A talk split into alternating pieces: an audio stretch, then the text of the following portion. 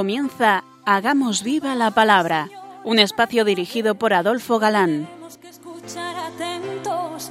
En tu palabra, Jesús, está el mensaje, el del amor, el de andar despiertos. Cuando no tenga sentido la tristeza, en nuestra historia andemos como ciegos. En tu palabra hallaremos la fuerza que nos levante y llene de sosiego.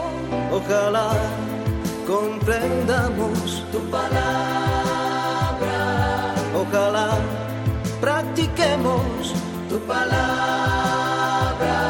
Ojalá nos envuelva tu palabra. Ojalá nos transforme tu palabra.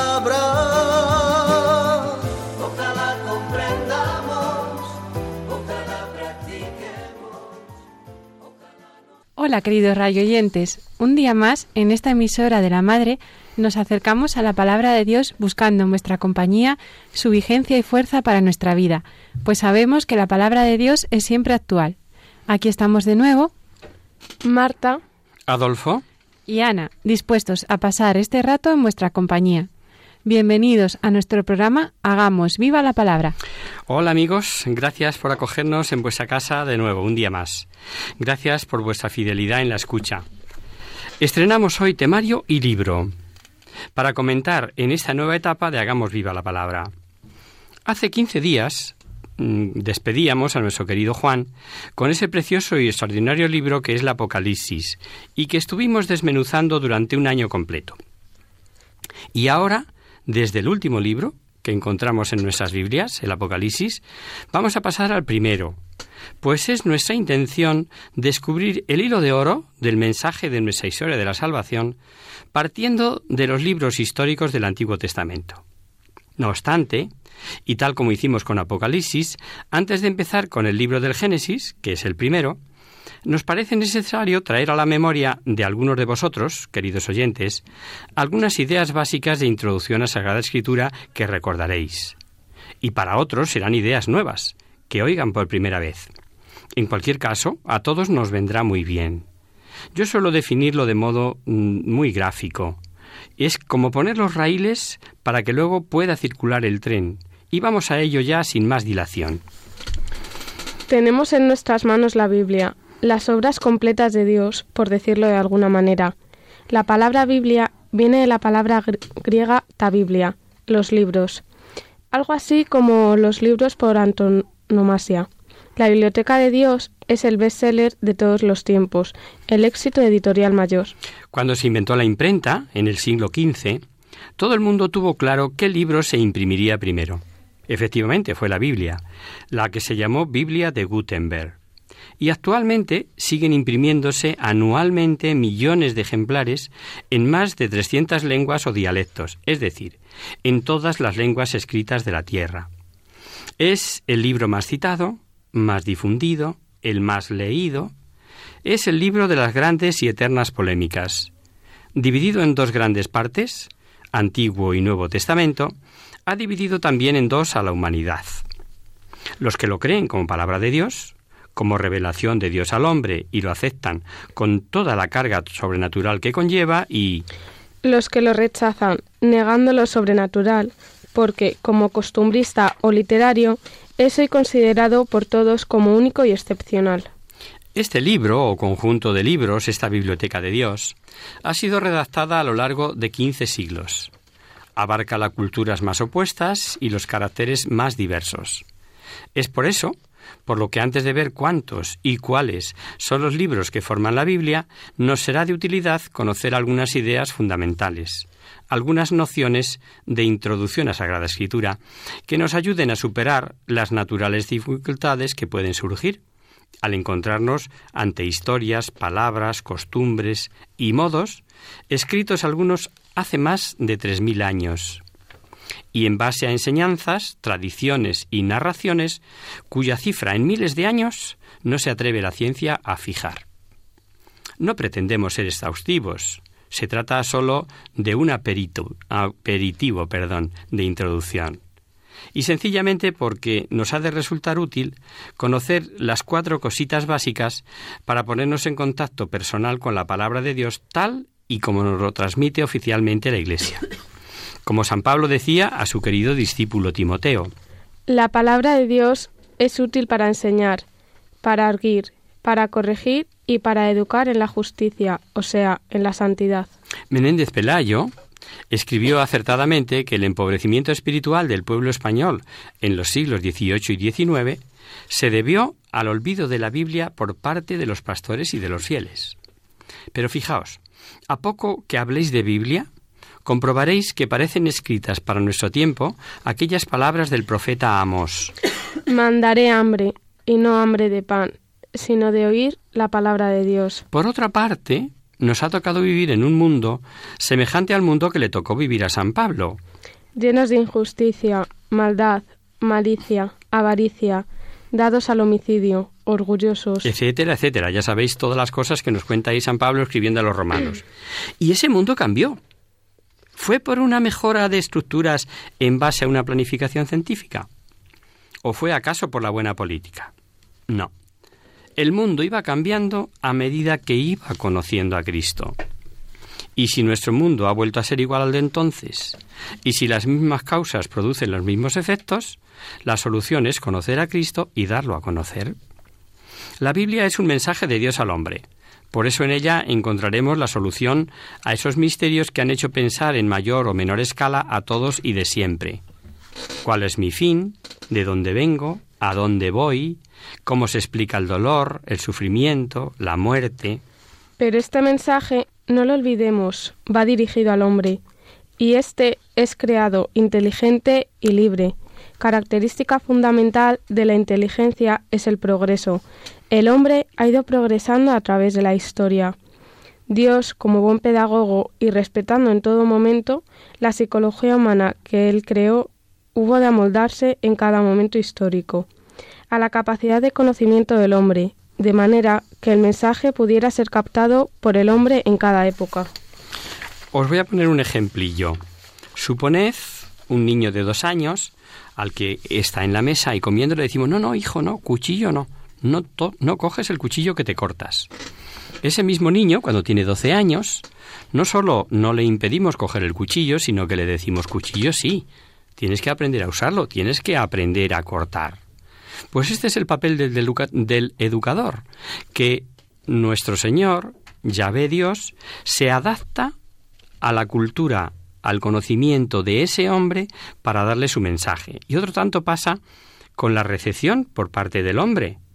Si ponemos ante un niño, por seguir con el mismo ejemplo, una quiniela premiada con el pleno al 15 y un juguete de mil colores, enseguida deducimos por qué va a coger el niño.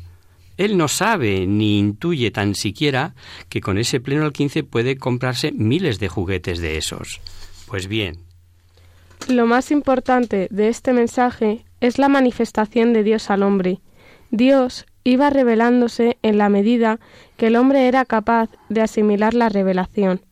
Así, el hombre podía ir conociendo a Dios cada vez más y, como consecuencia, amándole más, acercándose más a Dios, que es amor. Esta revelación, en virtud de la naturaleza humana que él creó, hubo de ser forzosamente progresiva. A medida que el hombre en continuo desarrollo era más capaz de comprender los misterios de Dios, el mensaje ascendía en intensidad. Así comprendemos dos cosas. Una, que el mensaje es exclusivamente religiosa, religioso, perdón, y dos, que Dios tuvo que valerse de hombres, costumbres, hechos y palabras que permitieran al hombre de cada época entender ese mensaje. Dios se valió de un pueblo, como veremos, para que fuese receptor y custodio del mensaje. Pero claro, no es lo mismo el mensaje para el hombre de una época que para el de otra. Por ejemplo, si Dios hubiera revelado en tiempo de Abraham, estamos hablando de 1750 a.C., lo que reveló ya en la época de los macabeos, en el 180 antes de Cristo, los hombres de 1750 no lo hubieran comprendido, pues no eran capaces de entender lo revelado ya en el 180. Eh, no olvidéis que los años antes de Cristo se cuentan al revés, ¿no? En sentido inverso, que es nuestro modo de contar habitual. Algunos ejemplos. Los hombres que vivieron hacia el año 180 nos dice el mensaje que es bueno orar por los muertos, que en esta oración en favor de los difuntos les purifica de las faltas o pecados pertinentes, y todo ello con el pensamiento puesto en la resurrección. Y, después de haber recolectado entre sus hombres unas dos mil dracmas, las envió a Jerusalén para que se ofreciera un sacrificio por el pecado. Él realizó este hermoso y noble gesto con el pensamiento puesto en la resurrección, porque si no hubiera esperado que los caídos en la batalla iban a resucitar, habría sido inútil y superfluo orar por los difuntos. Este es el modo de discurrir y lo que hace este caudillo hebreo, Judas Macabeo. Esta revelación, comprensible ya para los hombres del 180 desde Cristo, hubiera sido ininteligible para los hombres del tiempo de Abraham, que desconocían la distinción entre cuerpo y alma, la vida de ultratumba y el premio. El premio no podía ser para ellos distinto de lo que ofrece al patriarca Abraham. Eso sí lo entiende. Yo haré de ti una gran nación y te bendeciré. Engrandeceré tu nombre y serás una bendición. Bendeciré a los que te bendigan y maldeciré al que te maldiga. Y por ti se bendecirán todos los pueblos de la tierra. ¿Algún ejemplo más? En el libro del Génesis mm, se nos dice eh, de la Met que presume de su voracidad y proclama Yo maté a un hombre por una herida que me hizo y a un muchacho por un cardenal que recibí. Ante esta manera de pensar, ¿no os parece que la ley del talión suponía casi una perfección moral? Ojo por ojo y diente por diente. De ahí no puedes pasarte. Ahora recordad el mensaje recibido mucho más tarde ya, en el Nuevo Testamento, en el año treinta y tantos de nuestra era. Amad a vuestros enemigos, rezad por los que os persiguen. Pues yo os digo, no resistáis al mal, antes bien, al que te abofetee en la mejilla derecha, preséntale también la otra. Ved cómo Dios ha ido pidiendo al hombre mayor perfección a través de este mensaje ascendente a medida que el hombre era capaz de ir comprendiendo y hacer lo que Dios quiere. No cabe duda de que los hombres mm, de hace más de tres mil años necesitaban prescripciones rudimentarias que les orientasen, que les instruyesen sobre el respeto a la vida, el respeto mutuo, la dependencia del ser supremo, etcétera, etcétera. Pues Dios hubo de lanzar su mensaje valiéndose de su forma de entender y según el concepto que aquellos hombres tenían de las cosas. El mensaje así podía ser comprendido y podía ir ascendiendo hasta la llegada de Cristo. Con la venida de Cristo y la predicación de su Evangelio, caducarían estas prescripciones rudimentarias. La humanidad desarrollada estará entonces en condiciones de constituirse en un pueblo más espiritual, adulto y consciente, un pueblo con más conocimiento de la naturaleza creada y apto para entender el culmen de la revelación, la de que Dios es amor. Dios es amor, que encontramos en la primera carta de Juan. Por eso decíamos que cada ley, cada consejo, cada mandato hay que contemplarlo dentro de su marco histórico. Y así comprenderemos cómo Yahvé, apenas salido su pueblo de Egipto, prohíbe hacer esculturas. No tendrás otros dioses delante de mí. No te harás ninguna escultura y ninguna imagen de lo que hay arriba, en el cielo, o abajo, en la tierra, o debajo de la tierra, en las aguas. Porque pueden llevar a la idolatría. Los egipcios eran, como sabemos, politeístas, con representaciones de sus dioses como soles, serpientes, etc. Pero poco después, el mismo Yahvé Fijaos, ordena, por ejemplo, hacer dos querubines de oro. Harás una tapa de oro puro, de 125 centímetros de largo por 75 de ancho, y en sus dos extremos forjarás a martillo dos querubines de oro macizo. Son un ornamento que forma parte del culto que han de rendirle a él, solo como único Dios. Y ahora nos viene fenomenal el ejemplo. Ahora le estamos diciendo al niño cuchillo sí, antes he dicho prohíbo hacer imágenes porque te llevan a la idolatría y ahora te digo haz imágenes porque te llevan a la alabanza única del verdadero Dios. Lo comprendemos, ¿verdad? A los antiguos les dijo no adulterarás.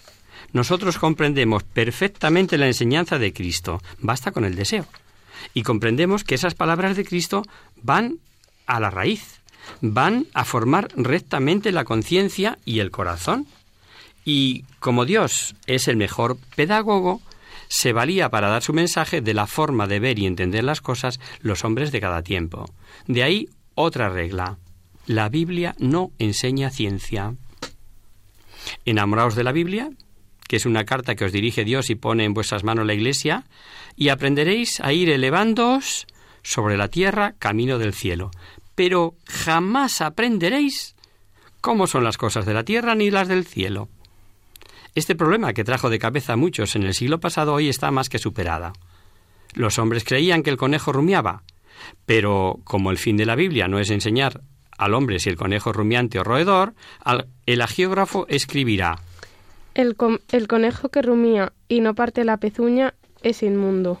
Que encontramos precisamente en el libro del Levítico. Nos da igual el, escritor ve que, mueve la boca como las vacas, pues le llama rumiante y se queda tan fresco. No está enseñándonos la Biblia si el conejo o la liebre es rumiante o es roedor. otro ejemplo. Los hombres creían que la vida era la sangre, lo cual es perfectamente lógico, pues desconocían los humanos los elementos, los órganos, las funciones. Por otra parte, verían que al perder un hombre o un animal la sangre se quedaba sin vida. Pues Dios tuvo que ordenar sumo respeto por la sangre, que era como exigir sumo respeto por la vida, ya que la vida le pertenece a Él. Así leemos. Porque la vida de toda carne es la sangre. En la sangre está la vida.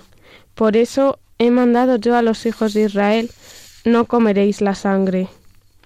Atente siempre a la prohibición de comer sangre la sangre es la vida y no debes comer la vida. Y no debes comer la vida. Solo cuando los hombres sean capaces de distinguir sangre y vida, podrá el mensaje y por boca del mismo Hijo de Dios decirnos que se puede comer de todo. ¿No comprendéis que ninguna cosa que entra de fuera puede hacer impuro al hombre? Porque no entra en el corazón, sino en el vientre, y después sale del cuerpo. Con esto quiso decir que todos los alimentos son puros, y añadió, Lo que sale del hombre, eso sí le hace impuro, porque de dentro del corazón del hombre salen los malos pensamientos. Está claro, ¿no? Podrán comer de todo, incluso sangre. Que lo que mancha al hombre no es lo que coma, sino los malos pensamientos y deseos que brotan del corazón del hombre. Ves ahí una prohibición para hombres que vivieron dentro de un marco histórico, superado y abolido, para otros, a los que no cabe duda, se les pide mucho más, es otra canción, ¿verdad? Que aquellos hombres creían que el sol se movía y durante su recorrido alumbraba a la humanidad y hombre de fe, caudillo del pueblo de Israel, comprendió que con un poco más de luz con sus enemigos podía acabar, pues le dice al sol, párate.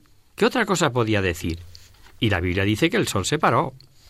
El mensaje, valiéndose del hecho narrado al estilo de cómo se narraba la historia por aquel entonces, y hablando de los fenómenos como ellos creían que eran, quedaba claro. Fe, ayuda divina para vencer al enemigo, gracias al poder de Dios sobre la naturaleza. Eso es lo que importa, el mensaje religioso. Hay una cita en el Nuevo Testamento que no será la última vez que la leamos. Basta su simple lectura para comprender muchas cosas. En otros tiempos habló Dios a nuestros antepasados muchas veces y de muchas maneras por medio de los profetas. Ahora, en estos tiempos últimos, nos ha hablado por su Hijo. Entendemos el paralelismo, ¿a que sí? Hay que pararse poquito. En el Antiguo Testamento, porque dice en otro tiempo, en el pasado, luego no es para mí. En estos tiempos, luego sí. Dice del Antiguo Testamento, habló Dios a nuestros padres, o sea, como habló a nuestros antepasados. Últimamente nos habló a nos habló Dios, luego, luego a mí, luego, luego a nosotros, ¿no? En el Antiguo Testamento, por medio de los profetas, ahora por su Hijo. Es decir, nos importa ya para la gente de después de Cristo escuchar lo que su Hijo nos ha dicho. Pero esta cita de los Hebreos, que precisamente el comienzo de la carta, en el 1.1, ilustra mucho. Vamos a hacer ahora un pequeño descanso en la palabra.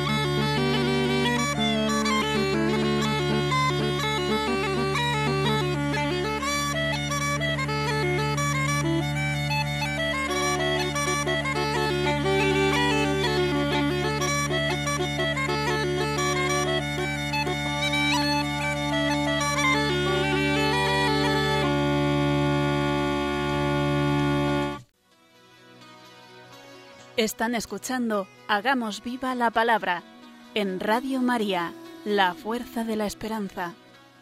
Amigos, de nuevo con vosotros tras este breve descanso musical. Os recordamos, queridos oyentes, que sintonizáis el programa Hagamos viva la palabra. Si queréis contactar con nosotros vía correo postal, lo podéis hacer a la siguiente dirección. Radio María, Paseo Lanceros, segunda número 2, primera planta 28024 de Madrid. Y si preferís al correo electrónico, hagamos viva la palabra arroba radiomaria.es. Para los que se acaban de incorporar, decirles que estamos comenzando el curso de Historia de la Salvación y estamos dando en primer lugar unas breves pinceladas de introducción a la Sagrada Escritura. Ahí estamos, efectivamente.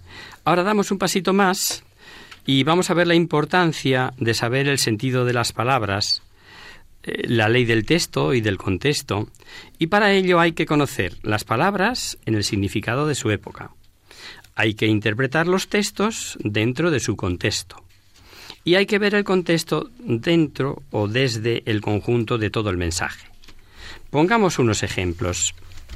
Si yo os dijera que vengo de un acto en el que nos juntamos cuatro pelagatos, todos interpretaríais en el acto que hubo muy poca gente. Supongamos que estáis cogiendo la charla en un magnetofón otro elemento de grabación y aparece después allá por el año tres mil y pico. ¿Qué interpretarían los que la oyeran? Los más ignorantes creerían que en 2015 nos quejábamos de que en un acto solo hubiere cuatro personas cuyo oficio fuera pelar gatos. Los más cultos, cogiendo el diccionario de 2015, pensarían que de lo que me quejaba era de ver a cuatro pobres desvalidos. Pues eso es lo que dice el diccionario hoy de la palabra pelagato. De este ejemplo comprenderéis que lo importante en Biblia no es lo que dice, sino lo que quiso decir el agiógrafo escritor sagrado. Y porque los tiempos cambian, las palabras también, la raza humana es limitada y sujeta a errores, y lo importante es qué quiso decir. Jesús prometió asistencia perpetua a su iglesia. El Espíritu Santo asistirá perpetuamente a su iglesia en orden a la pureza y profundización del mensaje. Y de ahí otra regla. La Biblia sin iglesia no pasaría de ser un tesoro de gran valor humano, como por ejemplo la Divina Comedia de Dante. Sin embargo, la Biblia con la Iglesia es el mensaje cierto de Dios. Veamos un ejemplo, Biblia en mano, sobre el significado de la palabra hasta, eos en griego. Hoy en castellano mm, puede decirnos dos cosas, acciones continuas, por ejemplo, Juan no vendrá hasta las siete, luego se entiende que después de las siete sí vendrá puede significar también término de acción o lugar. Debe llegar hasta el pueblo. ¿Y después? Pues lo de después aquí no interesa, mm, o al menos no se nos dice. O también, debes estudiar hasta doctorarte. ¿Y después? ¿Es que no va a seguir estudiando? Pues fijaos, si esto ocurre con el castellano, en el que claramente vemos que es necesario el contexto, mm, veamos mm, en la Biblia. Vamos a leer tres textos en las que aparece esta palabra hasta, este eos de griego. Leemos Mateo. El reino de los cielos es semejante a la levadura que tomó una mujer y la metió en tres medidas de harina hasta que fermenta todo. ¿Y después? ¿La sacó de la levadura? Nos dice simplemente que metió la levadura hasta que fermentó y vemos por el contexto que permaneció siempre en la harina. Tomemos otra cita del segundo libro de Samuel. Y Micol, hija de Saúl, no tuvo ya hijos hasta el día de su muerte. Micol, hija de Saúl, soberbia, incapaz de comprender la grandeza de su esposo el rey David, humillándose y danzando ante el arca de la alianza en honor de Yahvé, con profunda religiosidad, fue castigada a ser estéril. Y ya hemos oído el texto, no tuvo ya hijos hasta el día de su muerte. Y después, evidentemente jamás los tuvo. Vamos a ver una tercera cita. No la conoció hasta que dio a luz a su hijo, al que puso por nombre Jesús. El ángel acaba de revelar a José la concepción milagrosa de su esposa por obra del Espíritu Santo, y como él no había tenido trato carnal con María, nos dice que en Mateo, el evangelista que lo narra, que no la conoció hasta que dio a luz. ¿Y después? Pues el evangelista prescinde del después, pues solo le interesa decir que el Mesías había sido concebido virginalmente. Por otro lado, sabemos que María fue perpetuamente virgen, pero a él entonces solo le interesaba la forma en que el Mesías había llegado al mundo. O sea, que José no conoció jamás a María, se entiende carnalmente, como jamás fue sacada la levadura de la masa o como jamás tuvo hijos Micol. Así podríamos seguir, pero bastan estos ejemplos para ver que el significado de las palabras puede ser distinto del que le habríamos dado en nuestro idioma y en nuestros días. Otras veces el texto suelto puede decir lo contrario de lo que mm, de verdad quiere decir. Leamos. Oprimamos al justo pobre, no perdonemos a la viuda, no respetemos las canas llenas de años de los ancianos. Y podríamos terminar diciendo palabra de Dios, a lo que ha leído Marta, ¿verdad? Al leer el contexto, nos aclara el versículo primero de este capítulo que dice pero los impíos discurren entre sí razonando equivocadamente. Ah, amigo. O sea, eso es lo que discurren equivocadamente. Ahora ya lo entendemos. Al tomar la Biblia hay que cuidar no nos pase como aquel hombre que estaba desesperado y pensaba quitarse la vida. Alguien le habló de que en la Biblia había consuelo para todo mal y la abrió paf, así al azar, encontrándose con un fragmento del versículo 5 del capítulo 27 de, de Mateo y leyó. Y se ahorcó. Y se ahorcó. Quedó pensativo. Le parecía muy duro que ese fuera el camino que la Biblia, palabra de Dios, le marcara. Y volvió a abrirla al azar por otra parte, con tan mala suerte de que la abrió por el Evangelio de Lucas, final de la parábola del buen samaritano, en que se lee Haz tú lo mismo. Claro, si lo dice la Biblia, y se ahorcó. Si hubiera leído el contexto, habría visto que en el primer caso se nos narra la desesperación y mal final de Judas, sin que ello sea recomendarlo a nadie, al contrario, y en el segundo caso, el consejo de Cristo a ese legalista mm, para que obrara siempre como lo había hecho el buen samaritano. Interesante, ¿verdad? Sobre todo con los ejemplos que se entienden muy bien. Vamos a dar un pasito más y vamos a ver algunas ideas acerca del autor. Definimos en primer lugar lo que es Biblia. La Biblia es la colección de libros que, escritos bajo la acción del Espíritu Santo, tienen a Dios por autor y como tales han sido confiados a la Iglesia. Dos cosas nos interesa resaltar. Primera, Dios, al servirse de hombre, de hombres, sin quitarles su libertad, su cultura, su modo de pensar, si cambiar su naturaleza, sino inspirándoles, será el autor principal. Pero el hombre también es ciertamente autor, aunque secundario. Esto último lo ha dejado muy claro el Vaticano II. Se lee en la Dei Verbum en el número 11. En la, composición de los libros sagrados, Dios se valió de hombres elegidos, que usaban de todas sus facultades y talentos. De este modo, obrando Dios en ellos y por ellos, como verdaderos autores, pusieron por escrito todo y sólo lo que Dios quería. Y ve, o segundo, que precisamente por esa parte humana, con sus limitaciones, sus cambios de cultura, de lengua, de costumbres, etcétera, de no haber sido confiado a la Iglesia, la Biblia nos engañaría en muchas cosas, y en el mejor de los casos cada uno interpretaría a su gusto, discurriendo sobre lo que parece que dice, no sobre lo que quiso decir. Por eso, la Iglesia asistida por el Espíritu Santo es la guardadora de la revelación. Gracias a la Iglesia, los hombres sabrán en cualquier época, en las cosas fundamentales, lo que Dios quiso decir. Es fácil que ciertos misterios de la palabra infinita de Dios nos queden ocultos, al menos mucho tiempo, y no sabemos lo que durará el mundo y por tanto la Iglesia. La gran tragedia de, más de 300, yo bueno, no sé, ni, no me atrevo ni a aventurar el número, de sectas, de hermanos separados de esta Iglesia, y por lo tanto sin contar con la asistencia del Espíritu Santo, está en esto, en que cada secta interpreta a su gusto. Visto quién es el autor principal, y quien es el secundario en las Sagradas Escrituras, nos es de suma utilidad tener unas ideas claras acerca de la inspiración. Sobre este hecho psicológico ocurrido entre Dios y el escritor escogido por Dios, en orden al mensaje para dar a todos los hombres. Tres son las notas características de la inspiración. Dios, empuja la voluntad del hombre para que escriba, moción, ilumina al escritor, luz, y le asiste para que en orden al mensaje no haya error, asistencia. Moción, luz y asistencia, las tres notas que no puede faltar en la inspiración.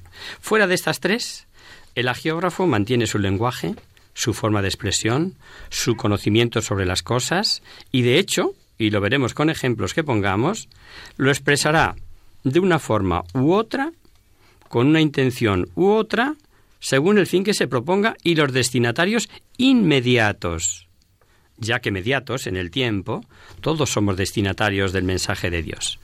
Y vamos con un ejemplo. Supongamos que Dios quiere lanzar el mensaje a la humanidad del peligro y riesgo de la velocidad e imprudencia en la circulación de los coches. Dios ilumina la mente del escritor para que conozca y juzgue un accidente. Dios empuja su voluntad para que lo escriba tal como él lo ve y lo juzga. Y Dios le asiste para que, pese a sus limitaciones o torcidas inclinaciones que pueda tener, el mensaje sea sin error. Un paso más. Dios inspira el accidente a cuatro personajes diferentes. Los cuatro nos narrarán a su manera y hasta con diferentes intenciones en orden a los destinatarios inmediatos. Cabe también la posibilidad de que uno de ellos, que escriba después de haber leído la narración de uno anterior, ponga cosas exactas a las leídas. Así comprenderíamos cómo el mismo hecho fue narrado de forma diferente, pero con algunos párrafos iguales, pese a ser cuatro autores diferentes. Unos usarán exageraciones, hipérboles, y por ejemplo dirán eh, corrían como relámpagos. Alguno que no vea con buenos ojos a los conductores puede decir es que todos los conductores van como locos. Otro, de profesión conductor, diría efectivamente, el exceso de velocidad puede acarrear fallos mecánicos. Hemos estado atentos, ¿verdad? Todos escriben para prevenir, para evitar accidentes, pero cada uno arrima el ascua a su sardina. En los cuatro se dieron las tres notas que nos ha leído Marta, moción, luz y asistencia. Pero luego cada cual va a lo suyo. Así veremos en la Biblia narraciones exactas, escritas por diferentes autores, otras muy distintas, narrando el mismo hecho, unas más vivas, otras más literarias, etcétera, etcétera, pero todas con el mismo mensaje. ¿Que Mateo es judío? Pues nos dirá, porque si no amáis sino a los que os aman, ¿qué recompensa vais a tener? También los gentiles hacen eso. El mensaje es claro. Hay que amar a los buenos y a los malos. Para Mateo, judío, los malos son los no judíos, o sea, los gentiles. Vamos a ver el mismo hecho dicho por Cristo, pero en esta ocasión escrito por Lucas, que es un autor gentil. Si hacéis el bien a aquellos que os lo hacen a vosotros, ¿qué mérito tendréis? También los pecadores hacen otro tanto. Para Lucas, los malos son los pecadores, sean o no del pueblo escogido. Mateo, como buen judío, mm, que ha vuelto a la fe de sus mayores tras haberla abandonado, admira a su pueblo, obviamente. Y para él, el lago que forma el río Jordán al pasar por Galilea es todo un mar. Pese a tener 12 kilómetros de ancho, y nos lo mencionará como el mar de Galilea. Lucas, que es un hombre culto, de origen gentil, que ha viajado por todo el Mediterráneo en compañía de Pablo, en el mismo pasaje paralelo de Mateo dirá Lago de Generaset. Claro, o sea, para uno es un lago interior, el lago de Genesaret, o el mar de Galilea, le dirán en otras ocasiones, pero, o sea, le dirá Mateo, porque para él es todo un mar. Para Lucas es un lago, es un mar interior. Los judíos no pronunciaban el santo nombre de Dios, procuraban evitarlo por respeto. Así Mateo, al hablar del reino, suele decir reino de los cielos. Pero Lucas, de procedencia del paganismo, con estatuas de dioses falsos por aquí y por allá, eh, del dios tal y del dios cual, emplea el nombre sin escrúpulos y así nos dirá el reino de Dios. Los dos se refieren al mismo Dios y al mismo reino, esas cosas, además de interesantes, son a veces eh, eh, de suma importancia. Veamos un caso. Hoy empleamos el nombre de Dios sin más ni más. Así hasta en expresiones vulgares, eh, como en una larga interjección decimos Dios mío y nos echamos las manos a la cabeza. Eso Un judío jamás lo haría. Si analizamos el capítulo 13, las parábolas del reino, en, en, Mateo, se observa que dice continuamente, Semejante es el reino de los cielos. Y así continuamente. Evita pronunciar el santo nombre de Dios. Pensad si lo iba a emplear como una interjección. Pues bien, cuando Tomás, en la segunda aparición, terco a creer en la resurrección, ve con sus ojos y es obligado a meter los dedos dentro de las llagas de Cristo, cae de rodillas y exclama, Señor mío y Dios mío. Pero tanto Tomás que lo dice, como Juan que nos lo narra, son judíos judíos. Luego, este Dios mío no puede ser una interjección de admiración, sino un reconocimiento explícito de la divinidad de Cristo. Pues los testigos de Jehová, que de Biblia y sobre todo de introducción a la Sagrada Escritura no saben nada o saben muy poco, para aclarar este pasaje dicen que Tomás al ver a Cristo, algo así como se echó las manos a la cabeza y lanzó una exclamación, oh, Dios mío, qué, qué bruto soy. Ved si tiene importancia o no el conocer no lo que dice, sino lo que quiso decir. Otro aspecto interesante es conocer el estilo literario. Vamos a leer el mismo pasaje escrito por un semita. Cayeron las lluvias, se precipitaron los torrentes, soplaron los vientos y sacudieron la casa, pero ésta no se derrumbó porque estaba construida sobre roca. Y ahora vamos a escuchar el mismo pasaje como lo narra un hombre de cultura helénica, nuestro querido Lucas. Se parece a un hombre que, queriendo construir una casa, cayó profundamente y puso los cimientos sobre la roca. Cuando vino la creciente, las aguas se precipitaron con fuerza contra esa casa, pero no pudieron derribarla porque estaba bien construida. No sé si eh, lo habréis observado, que esta repetición exacta, en la primera y segunda parte, cayó la lluvia, vinieron los torrentes, soplaron los vientos, que se da en Mateo, no es empleada por Lucas. No entra en la mente de un griego esa clase de repeticiones. Y vamos a terminar con un texto en el que veremos claramente mm, cómo el mismo hecho es narrado distinto mm, y, y, sobre todo en lo que os decía, en que cada uno va a lo suyo. Vamos a leer primero el Evangelio de Marcos. Algunos días después volvió Jesús a entrar en Cafarnaúm. Al saber que estaba en casa, se juntaron tantos que ni siquiera cabían frente a la puerta, y él les anunciaba el mensaje. Entonces, entre cuatro, le llevaron un paralítico. Pero como había mucha gente y no podían llegar hasta Jesús, quitaron parte del techo encima de donde él estaba, y por la apertura bajaron en una camilla al enfermo. Cuando Jesús vio la fe que tenían, dijo al enfermo, Hijo mío, tus, que, tus pecados quedan perdonados. Algunos maestros de la ley que estaban allí sentados pensaron ¿Cómo se atreve éste a hablar así? Sus palabras son una ofensa contra Dios. Nadie puede perdonar pecados, sino solamente Dios. Pero Jesús se dio cuenta enseguida de lo que estaban pensando y les preguntó ¿Por qué pensáis así? ¿Qué es más fácil decir al paralítico tus, tus pecados quedan perdonados, perdonados, o decirle levántate, toma tu camilla y anda. Pues voy a demostraros que el Hijo del Hombre tiene poder en la tierra para perdonar pecados. Entonces dijo al paralítico, A ti te digo, levántate, toma tu camilla y vete a tu casa. El enfermo se levantó en el acto y, tomando su camilla, salió de allí a la vista de todos. Así que todos se admiraron y alabaron a Dios diciendo, Nunca habíamos visto nada semejante. Fijaos eh, en los detalles. Nos da la ciudad, nos dice que en Cafarnaún, eh, como que había mucha gente, que el detalle de lo de quitar las tejas del techo, y, y qué hizo el enfermo, que se llevó la camilla. Pues vamos a ver ahora la versión de Mateo. Después de esto, Jesús subió a una barca, pasó al otro, al otro lado del lago y llegó a su propio pueblo. Allí le llevaron un paralítico acostado en una camilla, y al ver Jesús la fe de aquella gente, dijo al enfermo Ánimo, hijo, tus pecados quedan perdonados. Algunos maestros de la ley pensaron, lo que éste dice es una ofensa contra Dios.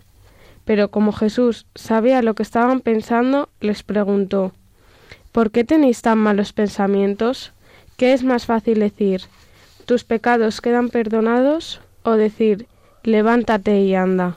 Pues voy a demostraros que el Hijo del Hombre tiene poder en la tierra para perdonar pecados.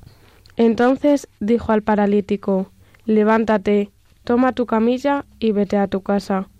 El paralítico se levantó y se fue a su casa. Al ver esto, la gente tuvo miedo y alabó a, Dios por haber dado tal poder a los hombres. Lo hemos oído, ¿verdad?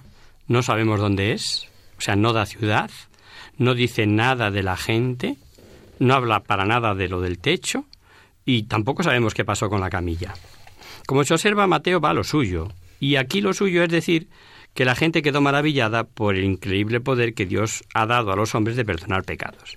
Ahí está lo que quiere resaltar Mateo, que es el evangelista eclesial.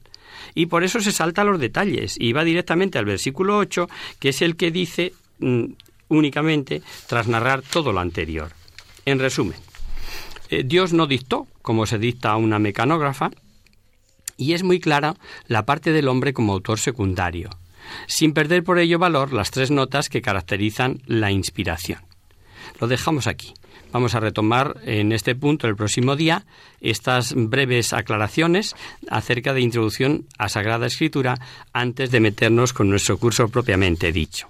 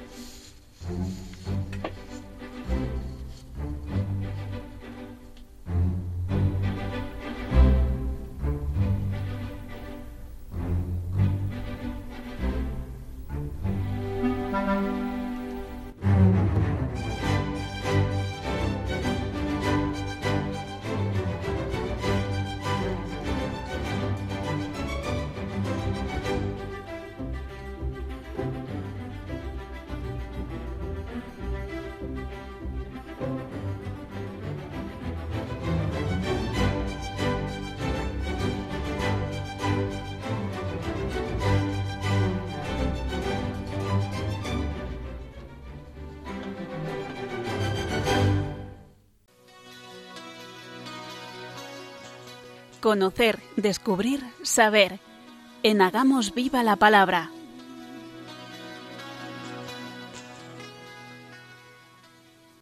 Comenzamos nuestro espacio de conocer, descubrir, saber.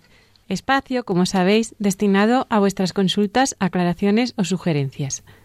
Hemos recibido una carta de un oyente abulense acerca de Santa Teresa, en cuyo centenario de su nacimiento nos encontramos. Y dice así. Queridos amigos de Hagamos Viva la Palabra. Soy de un pueblecito cerca de Ávila, aunque vivo en Madrid. Me gusta el programa por lo cercano de la explicación en temas y cuestiones bíblicas, que a cualquier oyente como yo, no muy preparado, le viene de maravilla. En estos días estoy viendo la movida que hay con mi paisana Santa Teresa por, sus 500 por su 500 cumpleaños sobre todo en medios de comunicación y un poco más en lo que yo llamo negocio, viajes organizados, artículos, ventas aprovechando el, acontecimiento, etc.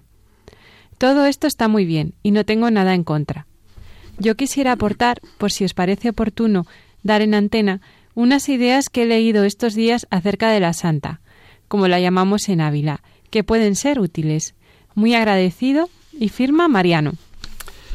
¿Cómo no, Mariano? Las publicamos con gusto, sobre todo porque aportan. Y aquí siempre estamos por compartir, ilustrar y aclarar. La aportación de Mariano dice lo siguiente. Amor y verdad, los dos ejes de la obra de Santa Teresa.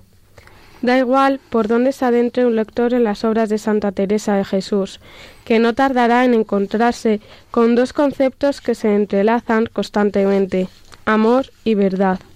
Y Teresa lo hace como una mujer enamorada de Dios, que rechazó vivir la falsa felicidad del mundo. Abro al azar las obras completas de Santa Teresa de Jesús y lo primero que me encuentro es este título, Quejas que son amor. En el recio, sabroso, maravilloso castellano que habla la santa andariega, todo menos blandengue, resulta un gozo espiritual, ella hoy diría una gozada, releer uno a uno sus escritos, por ejemplo, donde dice los grandes deseos que tiene la esposa de sufrir mucho por Dios y por el prójimo, y los frutos abundantes que dan en la Iglesia esas almas favorecidas de la unión divina y desasidas del propio interés. Sin duda, este sería el mejor, más sentido y provechoso homenaje a la santa para poder celebrar y agradecer como es debido a Dios y a ella el quinto centenario de su nacimiento. Abro al azar una segunda vez el libro y leo en el capítulo 70 de su camino de perfección. Quien de veras ama a Dios, todo lo bueno ama, todo lo bueno quiere, todo lo bueno favorece, todo lo bueno lo ha. Con los buenos se junta, siempre los defiende. Todas las virtudes abraza, no ama sino verdad, y cosa que sea digna de amar. ¿Pensáis que quien de veras ama a Dios, que ama vanidades? Ni puede, ni riquezas, ni cosas del mundo, ni honras, ni tiene contiendas, ni anda con envidias. Todo porque no pretende otra cosa sino que contentar al amado. Anda muriendo porque la quiera, y así pone la vida en entender cómo le agradará más. ¿A quién no le engancha el alma y el corazón seguir leyendo a quien se declara enferma de amor?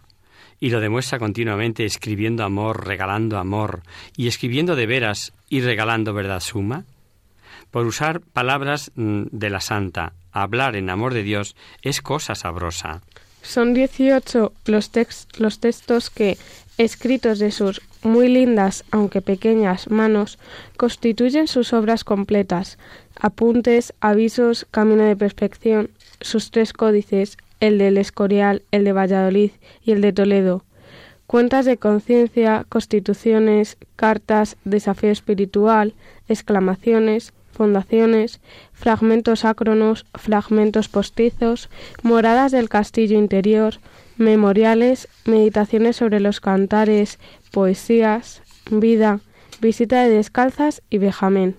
No mm, temo asegurar que las dos palabras que más se repiten en cada uno y que más están en el trasfondo de sus escritos son amor y verdad que miren por donde vienen a ser la misma cosa, porque Dios no es otra cosa que amor y verdad. Y otra cosa no es Jesucristo nuestro Señor, que la verdad y el amor hecho carne. En el capítulo 71, Camino de Perfección, escribe hablar en amor de Dios es cosa sabrosa. ¿Qué será tenerle? No son los tiempos que vivimos menos recios que los que ella vivió, y hacen falta, como entonces, amigos fuertes de Dios, porque tal vez hoy, más que entonces, andan ya las cosas del servicio de Dios tan flacas, que es menester hacerse espaldas unos a otros, los que le sirven para ir adelante. Hacerse espaldas unos a otros, dice la santa, mujer actualísima y genio de nuestro pueblo, y su voz es la palabra de un testigo que, mientras narra su vida, va contándote el paso de Dios por ella. Qué buen amigo hacéis, mi Señor. Hasta aquí el artículo que nos envía nuestro querido oyente Mariano, digno de meditar sin duda. Por nuestra parte, una aclaración y un consejo o invitación. La aclaración es mm, por lo que hace al lenguaje. lenguaje. La santa escribe un castellano antiguo y aquí es de aplicación la primera regla que dábamos de introducción a la Sagrada Escritura, y es ver el sentido de las palabras en su época, la ley del texto y del contexto.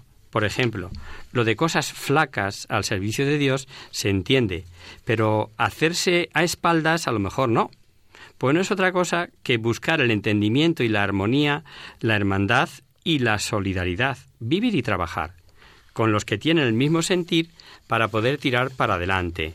Eso es hacer espaldas y no darse recíprocamente la espalda como podría entenderse a primera vista. Por lo que hace a la invitación es que bebamos en sus escritos, que aprovechemos este año para leer pausadamente e intentando interiorizar los escritos de esta doctora de la Iglesia, que es Santa Teresa de Jesús, aunque su castellano antiguo nos haga tirar de diccionario, aunque la mayoría se entiende muy bien. Y hasta aquí, queridos oyentes, el programa de hoy.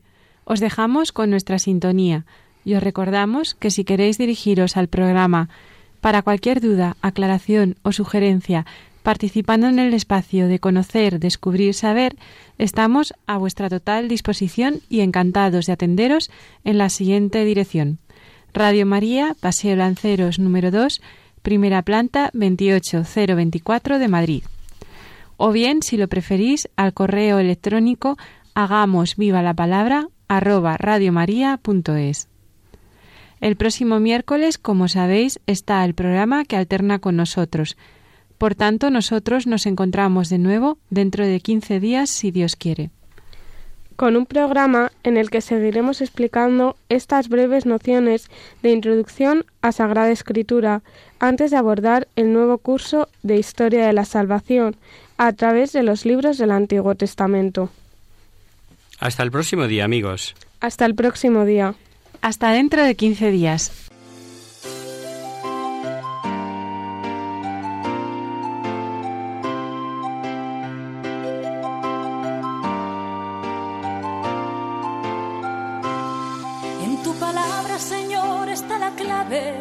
Solo tenemos que escuchar atentos.